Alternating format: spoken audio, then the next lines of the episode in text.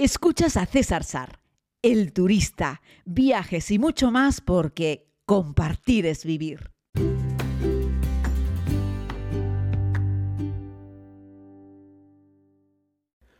Saludos a todas y a todos, comunidad. Hoy vengo con un podcast que surgió a raíz de que el otro día puse la tele y, me vi en la tele.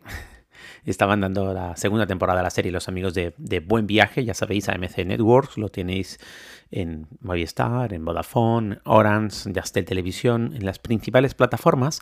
Y estaba en una, historia delante del monumento de, de, Franklin en Washington y me llevó a pensar eh, en el día de hoy que estaría bien hacer una, una narración sobre las cosas más importantes que ver en Washington y sobre si realmente la capital de los Estados Unidos de América merece nuestra atención turística. Ya te adelanto que sí, y además te confieso que este era uno de esos lugares que yo no le tenía especial interés o especial cariño por visitar, como me ha pasado en el como me ha pasado en anteriores ocasiones con otros lugares del mundo. Y lo confieso, nadie, nadie es perfecto. El otro lugar del mundo que yo pensé que, bueno, que no, no sé por qué, siempre lo fui posponiendo, nunca me pareció que tenía tanto interés, incultura la mía máxima, era Berlín, la capital de, de Alemania, que fue una de las últimas capitales de la Europa imprescindible que visité.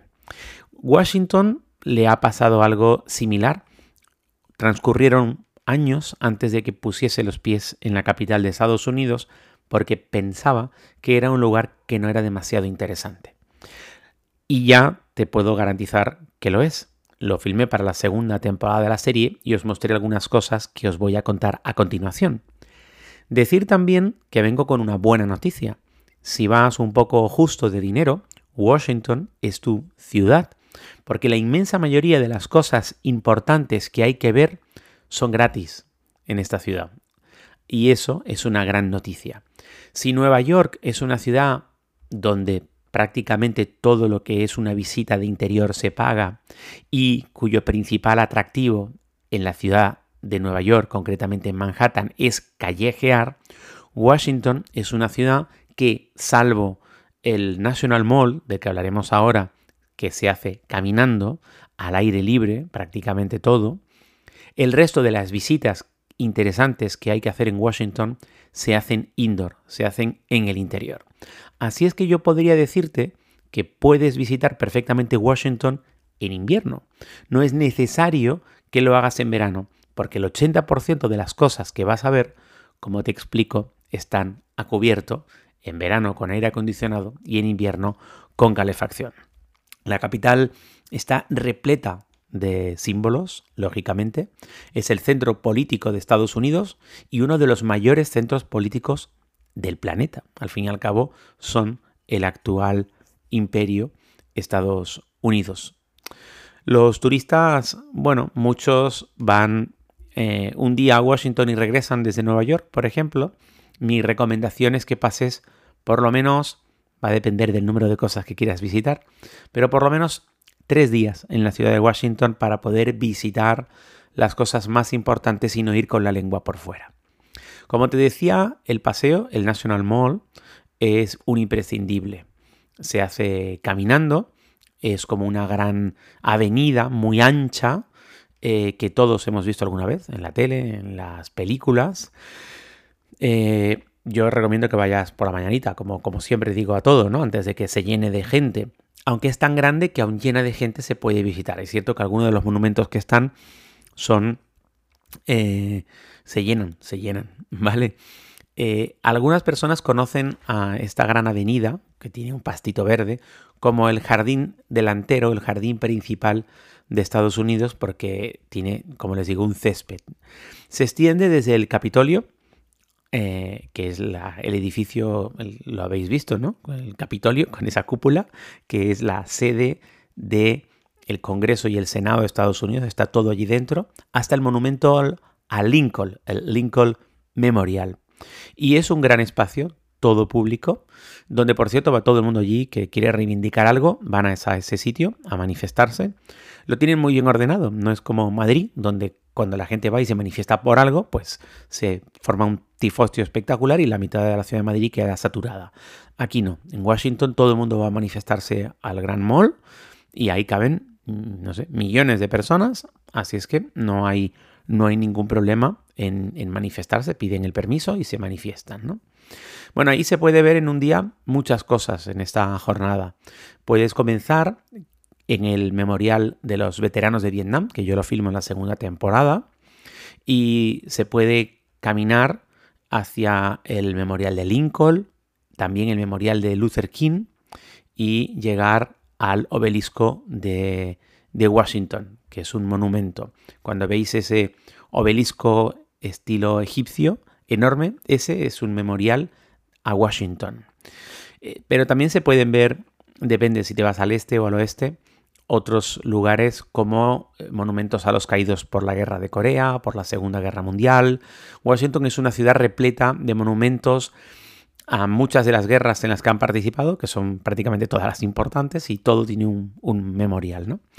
El Lincoln Memorial es muy famoso porque es un edificio así como neoclásico, ¿no? dedicado al presidente Abraham Lincoln, eh, que está representado en una estatua. ¿no? Está sentado y contempla con tez serena, dicen, el estanque de la piscina reflectante. Eh, está metido dentro de unas columnas dóricas. Eh, ahí también me habéis visto en la segunda temporada, en la segunda temporada de la serie. El monumento a Washington tiene 169 metros, es el edificio más alto de la ciudad y, se tardó eh, mucho en construirlo porque la, cantera de mármol en la que se estaba extrayendo la piedra para hacerlo se, agotó. Así es que se puede observar que hay eh, a un tercio de, altura, hay un cambio de color entre la piedra nueva, la, que se tuvo que ir a buscar a otro lugar, y la vieja de la cantera original. Otro memorial que se visita grande, gratis, por supuesto, es el Luther King, eh, que es posiblemente el monumento, bueno, posiblemente no, el más reciente de todos los que encontramos en ese mall. Eh, que es creo que a principios del 2000. Eh, también se rinde homenaje a otro presidente de Estados Unidos, que es Thomas Jefferson, con un edificio de, escalones, de mármol, eh, construido a comienzos del siglo XX, a semejanza de los templos griegos y romanos, ¿no? Y bueno, está rodeado de cerezos y bueno, a orillas de un, de un río eh, que pasa por esa zona. ¿no? ¿Qué más? Eh, bueno, pues recorres todos estos monumentos dedicados a las guerras y a los presidentes de Estados Unidos. Cada uno de ellos puedes entrar y visitarlos. Todos son grandes, todos tienen una historia, todos tienen algo que ver. Realmente es muy interesante.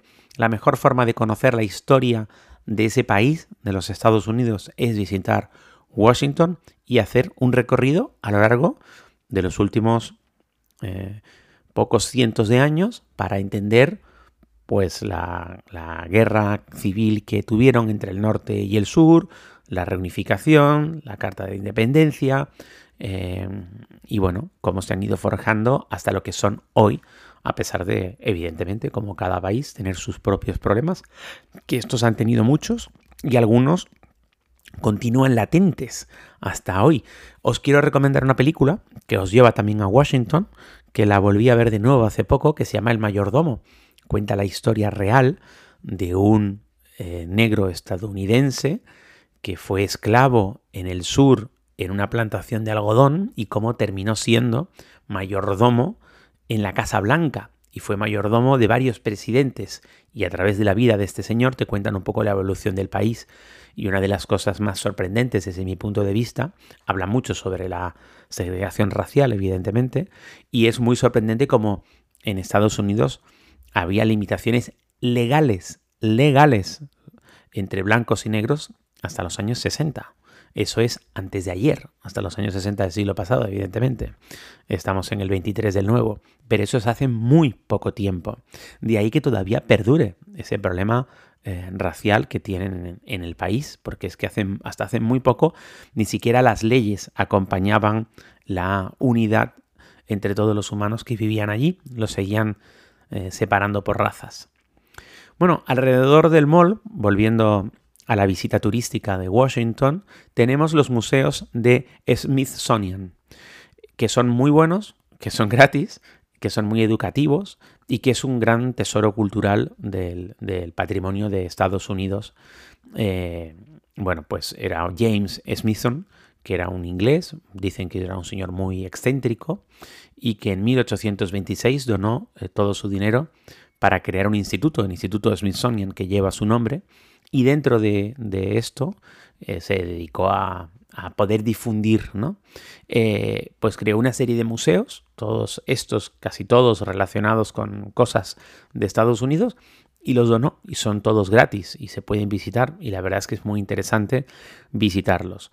Lo tienes, mm, se puede comenzar por el Smithsonian Castle, que es un edificio así como, como rojo, que tiene unas torres, construido a mediados del siglo XIX y este tiene como el centro de visitantes y exposiciones y habla un poco sobre la historia en sí de Smithsonian.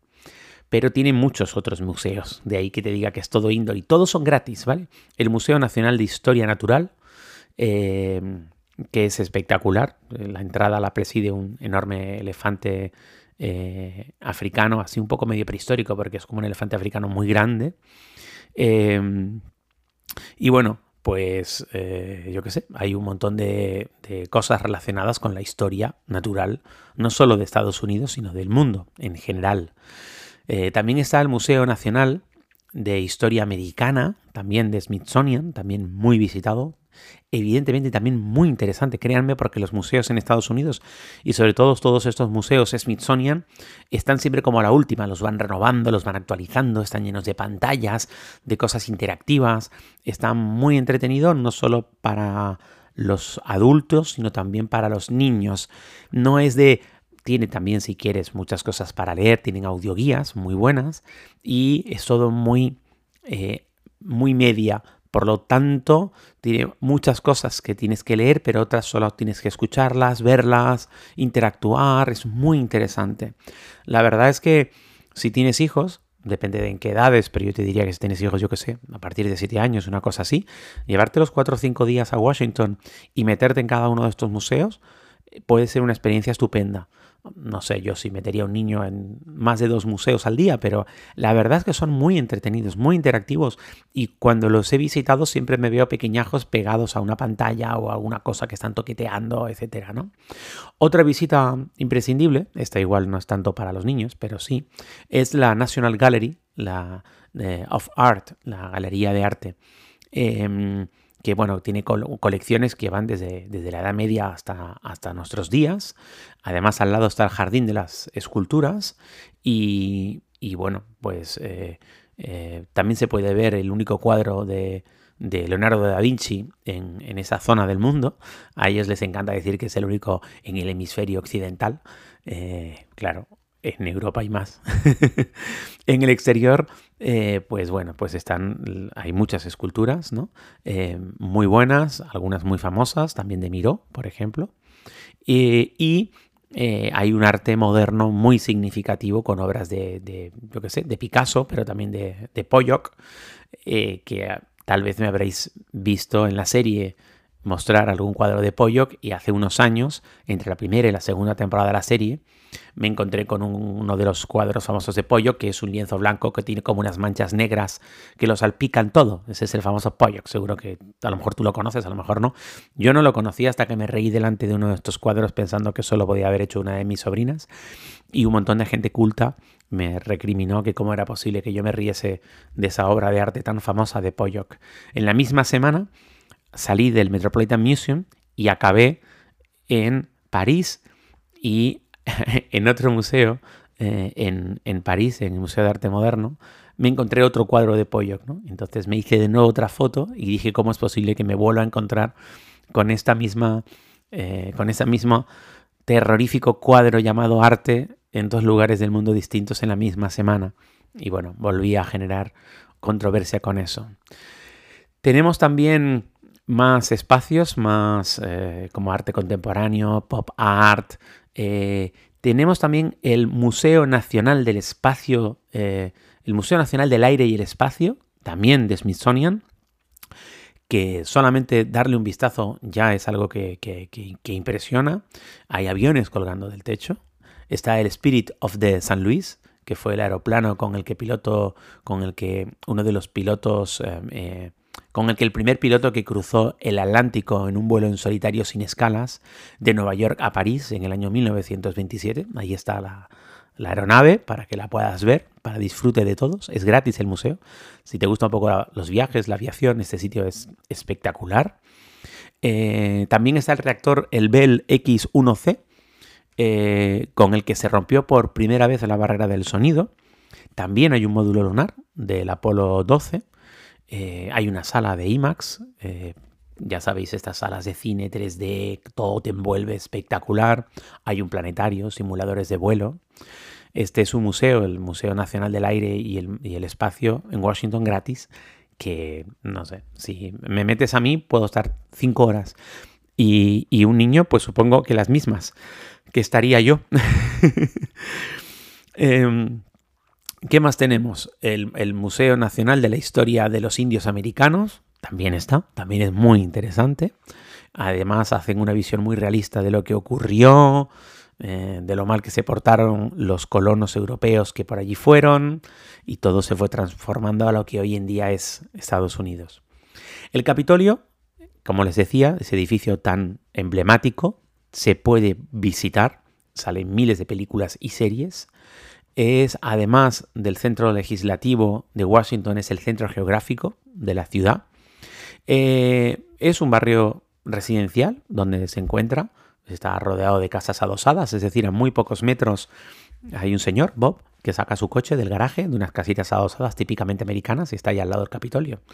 Eh, todo está más o menos cerca, o sea, todo lo puedes ver a golpe de un vistazo. Digo más o menos porque se ve, pero luego las distancias caminando son largas. El Capitolio también se puede visitar, por supuesto, y cuenta con la famosa biblioteca del Congreso, además como el memorial al Holocausto, muy interesantes ambos son sitios espectaculares. Son gratis, aunque las entradas son limitadas y suele haber mucha cola. Así es que mejor reserva, reserva online. Es el lugar desde donde, desde 1900, perdón, desde 1800, eh, el Congreso pues, se reúne allí para redactar las leyes y eh, los guías enseñan pues, el edificio, la historia del mismo, lo que allí se hace, la visita, ya te digo, es muy interesante. Puedes visitar también gratuitamente, y esto es muy recomendable, la biblioteca del Congreso. O sea, el edificio del Capitolio merece la pena ir a verlo, ¿eh? O sea, aunque tú pases de la política americana y tal, quítate todos esos prejuicios. El edificio en sí es una pasada y merece verla. La biblioteca del Congreso es la mayor biblioteca del mundo. 150 y pico millones de libros, muchos manuscritos, fotos, películas, artículos de todo tipo. Es un lugar sorprendente. Eh, no solo por el tamaño, sino también por el diseño. Lo más importante es el edificio dedicado a Jefferson, eh, también el, hall principal decorado con unas vidrieras, con mármol, con mosaico. Hay una de las Biblias de Gutenberg de 1455 y la biblioteca de Jefferson, como te digo, eh, y el mirador a la sala de lectura. Y hay visitas gratis al edificio cada 30 minutos. Dentro también tenemos la Shakespeare Library, Library, dedicado, pues como te digo, es el, lugar en el que se conserva la mayor colección de libros de Shakespeare del mundo. Eh, no sé, el Tribunal Supremo también lo tenemos allí cerca, eh, Círculo de Poder también se puede visitar. No tengo muy claro si el Tribunal Supremo en España es visitable, es muy interesante, pero el de Estados Unidos lo es y la verdad es que es espectacular. Muy cerca tenemos también la fábrica de moneda, que se puede visitar, donde se diseña y se imprime el papel moneda de Estados Unidos. Son unas visitas como de un poco menos de una hora, 45 minutos, y desde allí salen las prensas de millones y millones de dólares, de US dollar, y la puedes visitar, es muy interesante. Tal vez te estás preguntando si la Casa Blanca en Washington es un lugar al que puedes entrar, ya te digo yo que sí, que se puede visitar. Eh, la Casa Blanca requiere que hagas una reserva, no puedes llegar allí, hola, ¿qué tal? Venía a dar un paseito y quiero ver también el despacho oval y tal. No, tienes que hacer una reserva. Eh, si eres estadounidense, lo tienes que hacer a través de un congresista o de un senador de los Estados Unidos, puedes dirigirte a tu congresista o tu senador, lo hayas votado o no, el tuyo te corresponde cualquier congresista o senador que esté en tu área de residencia. Ahí les puedes escribir. Por cierto, en Estados Unidos los congresistas y los senadores les mandas un email y te responden. No sé si lo sabías. Responden siempre. Siempre. De hecho, algunos congresistas y algunos senadores que son muy famosos tienen un tropel de gente para responder las solicitudes de los usuarios. Es muy interesante. No tengo muy claro que en España ocurra así. Tal vez sí. Sabes que en la página web del Congreso en España puedes ver cada diputado y te pone su email. Le puedes mandar un email. Podríamos probar a ver, escribirle alguno a ver si nos responde, ¿no? Bueno, el caso es que si eres extranjero, que es lo más probable porque estás escuchando este podcast, y quieras hacer una visita a la Casa Blanca, tienes que hacerlo a través de la embajada de tu país. Así es que tendrás que dirigirte a la embajada de España en Washington eh, y ahí pedirles que te organicen la visita a eh, la Casa Blanca, ¿vale? Y entonces lo puedes hacer así. Uf, ¿qué más? Pues nada, la universidad en Washington, que es muy famosa. Estudiaron personajes como Bill Clinton, pero también otros muchos jefes de Estado. El rey actual de España estudió también en la Universidad de Washington. Eh, el edificio de, la, la, entrada principal de la universidad es muy bonita, pues tiene, tiene así como es de piedra, un puntito como medio medieval, aunque no es medieval. Tiene una torre con un reloj que se parece un poquitito como si estuvieses en Hogwarts. Eh, y algo que sí te quiero recomendar, al otro lado del río, que ya no es Washington, cuando pasas el río Potomac hacia ese, hacia ese lado, te encuentras ya en Virginia, pero todo el mundo piensa que sigue siendo Washington y es lógico, porque al otro lado mm, tienes todos los principales monumentos. Está el Cementerio Nacional de Arlington, que lo filmé en la primera temporada de la serie, donde hay tumbas, lápidas, hay 400.000 lápidas mm, de militares, de soldados, y, o personas militares de cualquier rango que han muerto en todas las guerras en las que ha participado Estados Unidos desde la guerra de la independencia. Hay como unas guaguitas, unos buses que recorren los puntos más destacados de, este Campo Santo. Son como muchas pequeñas colinitas. Es muy fotogénico, es un sitio muy tranquilo, se respira mucha paz. Eh, el cambio de guardia es toda una ceremonia que merece mucho la pena, la pena verlo. Eh, y bueno, pues eh, hay gente muy ilustre enterrada en este lugar, en el cementerio de Arlington. Un poquitito más allá se puede visitar también, gratis,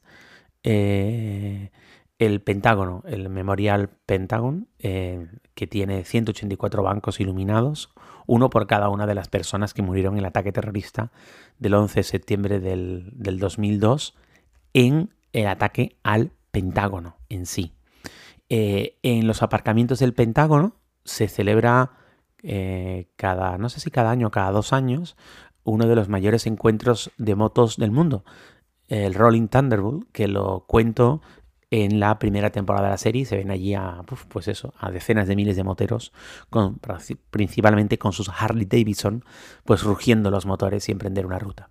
Fijaos que simplemente citando las cosas que hay que ver en Washington, llevamos veintipico minutos hablando, que se dice pronto, de una tirada, sin ningún tipo de pausa.